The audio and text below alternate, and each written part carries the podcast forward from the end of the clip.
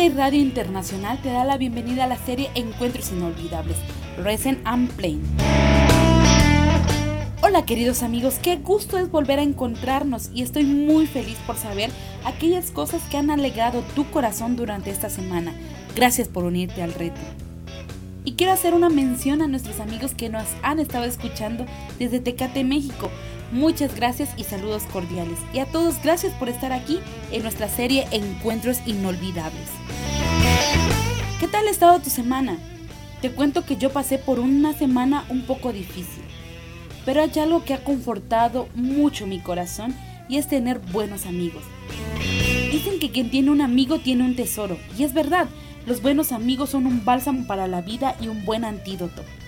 Te invito a que esta semana les digas cuán importantes son para ti. Si no están cerca, llámales y si lo están, dales un abrazo grande. Oh bueno, olvidaba que ahora es con Susana distancia, entonces regálales una sonrisa y haz de su día un día maravilloso. Y recuerda que en Jesús podemos encontrar al mejor amigo del mundo mundial.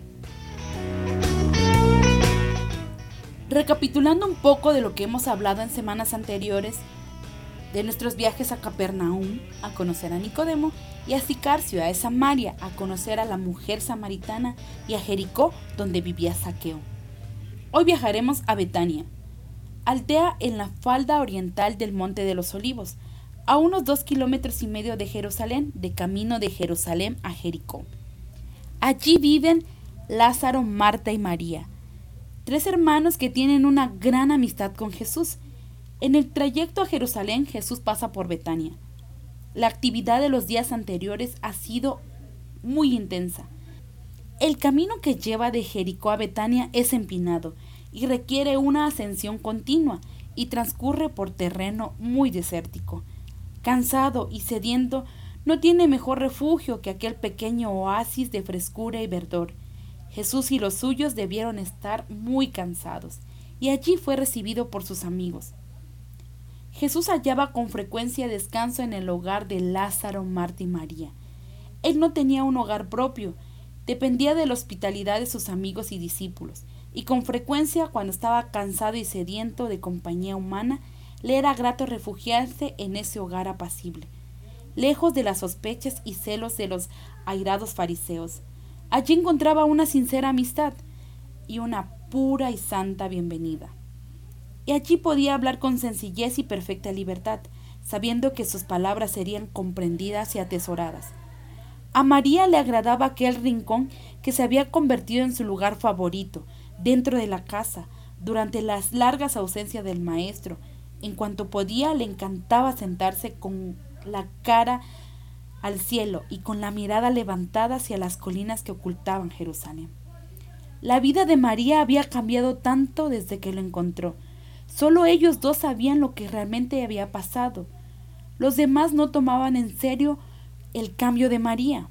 Para ellos había seguía siendo la chiquilla consentida que equivocó su vida. La cabeza loca que nunca supo escoger, la mujer desquiciada, marcada para siempre. Hasta su reciente devoción por Jesús les parecía un capricho más. Desconcertante pero pasajero. Ella, sin embargo, sabía que se trataba de algo definitivo. Había emprendido un rumbo del que nada podría apartarla. La inesperada visita del maestro casi la había paralizado de emoción. La había esperado tanto, representaba tanto para ella, que no veía ni oía nada más. Era como un sueño. Saboreaba el privilegio de verle de nuevo, de tenerle cerca, de escucharle. Era un hombre tan distintivo que no sabía ni cómo hacerle feliz. Como un obsequio especial, le había preparado un rincón en el patio y lo había adornado con un desvelo insólito en ella, que desconcierta un poco a su hermana. Como es natural, si tienes visitas inesperadas y eres hospitalario, la primera reacción es servirles, ofreciéndoles algo de comer, algo de beber, y Marta era una mujer muy hospitalaria y muy práctica, se ocupaba de todos sus invitados y que todo estuviera bien. Y se preocupaba con muchos quehaceres, siempre diferentes. Cada uno reacciona ante la inesperada visita. Marta no puede ocultar la turbación que le produce el contratiempo. María le tiende el agua y los lienzos para que se refresque. Enseguida, como si fuera una niña saltando de alegría, lo lleva a ver la sorpresa del patio. Jesús se reclina entre las plantas y las almohadas y sonríe agradeciendo a María, que ríe de satisfacción. No sabe cómo atenderle mejor a este hombre tan excepcional, que también necesita descanso, y como si no existiera nada más para ella, se sienta a sus pies. Es fácil comprender la actitud de Marta. Es una mujer responsable, está en los detalles, se ocupa en algo necesario que alguien tiene que hacer, dar de comer y beber a mucha gente, procurar que descansen. No cuesta verla subir y bajar. Se apresura a encender el fuego, a sacar el agua, a coger el cesto de fruta, a buscar el mantel de la fiesta. Marta está calorada, prepara la mesa, lanzando miradas fulminantes a una María cautivada por las lecciones maravillosas que Jesús tiene. Entonces Marta intenta llamar la atención de su hermana para que le ayude, me imagino a Marta haciendo ruidos de las cacerolas, tratando de que su hermana agarre la onda, como decimos acá en México. Le hace señas, pasa a su lado, la roza y le empuja. Se siente muy insatisfecha por la actitud de su hermana, hasta que llega un momento en que no puede más. Se planta delante del Señor, le interrumpe ante un público verdaderamente absorto en sus palabras y se queja y con toda espontaneidad le dice, Maestro, ¿nada te importa que mi hermana me deje sola en el trabajo de la casa? Dile pues que me ayude. Jesús no contesta estos reproches como habría respondido cualquier hombre de su época a una mujer tan atrevida y aún así lo parezca, no comete el error de tomar partido por una de ellas y justificar su actitud. Jesús le contestó con palabras de mansedumbre y paciencia. Marta, Marta, cuidadosa estás y con las muchas cosas estás turbada, pero una cosa es necesaria, y María ha escogido la buena parte, la cual no le será quitada. María atesoraba en su mente las preciosas palabras que caían de los labios del Señor, palabras que eran más preciosas para ella que las joyas más costosas de esta tierra. La, una cosa que Marta necesitaba era un espíritu de calma y devoción, una ansiedad más profunda por el conocimiento referente a la vida futura e inmortal y las gracias necesarias para un progreso espiritual. Necesitaba menos preocupación por las cosas pasajeras y más por las cosas que perduran para siempre, Jesús quiere enseñarle a sus hijos a aprovechar toda oportunidad de obtener el conocimiento que los hará sabios para la salvación. Y si en vez de aprovechar la oportunidad de conocer mejor a Jesús y disfrutar de su presencia, Marta se aturde con sus ocupaciones y reacciona agresivamente, es porque algo perturba su percepción de la realidad. Antepone las cosas, una mesa bien puesta, una comida bien hecha, y presta atención a las acciones pasajeras que... Repetición. Antepone las cosas, una mesa bien puesta, una comida bien hecha, y presta más atención a las acciones pasajeras que a las relaciones que perduran. Jesús no le reprocha lo que hace, sino lo que deja de hacer. No cuestiona su solicitud, sino sus prioridades. Le muestra que sus actividades, aun siendo buenas, le privan de algo mejor. Prefiere una cena de etiqueta a un encuentro cara a cara. Lo necesario siempre será lo más importante, y solo amar a Dios sobre todas las cosas lo es. Al lado de lo necesario, todo lo que llamamos importantes pasa a un segundo lugar. ¿Qué quiere decir esto? ¿Que está mal la actividad de Marta? No. Quiere decir que debe trabajar de una manera distinta, con una paz respaldada por la oración y en caso de dudar sobre qué es más urgente, elegir primero la oración.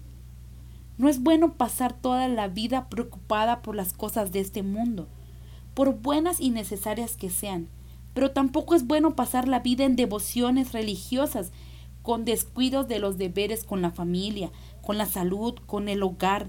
Debemos convertir el cumplimiento de los deberes cotidianos en un acto devocional. Nuestro Dios es el único que nos trae descanso en medio del ajetreo de la vida diaria. Solo puede hacer que nuestras cargas sean más llevaderas. Solo Él está en condiciones de restaurar nuestras energías perdidas para ser hombres y mujeres no solamente productivos, sino felices y saludables. Es muy probable que la preocupación sea inevitable.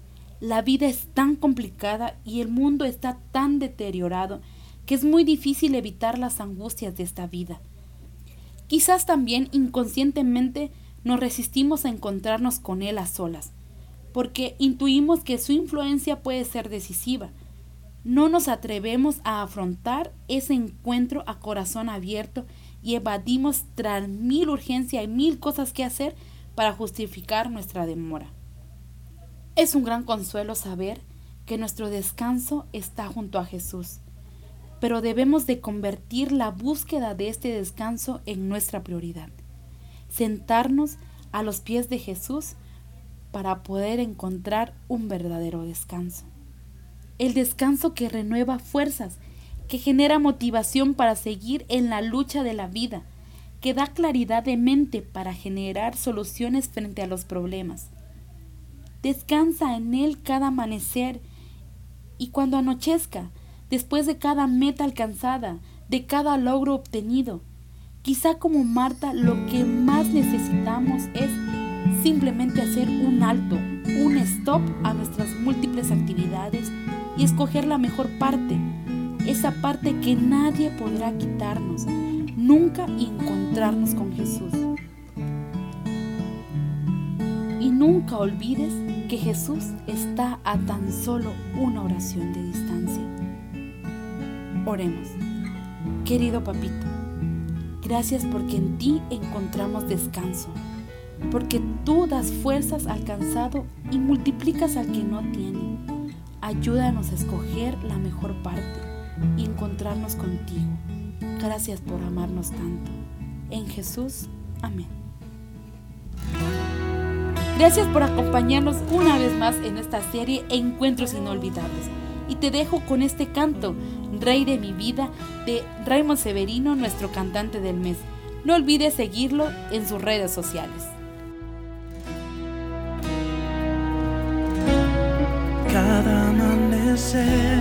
Cada atardecer, descubro algo nuevo que haces por mí.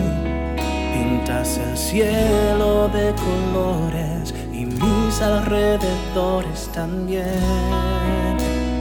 Oh, cada palpitar, cada respirar, es un te amo que te exclamo, mi Dios. Diste tu vida por salvarme, quiero entregarte mi ser.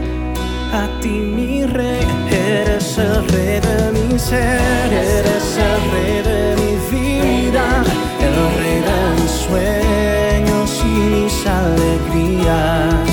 Eres el motivo de mi adoración. Eres el motor que impulsa mi corazón.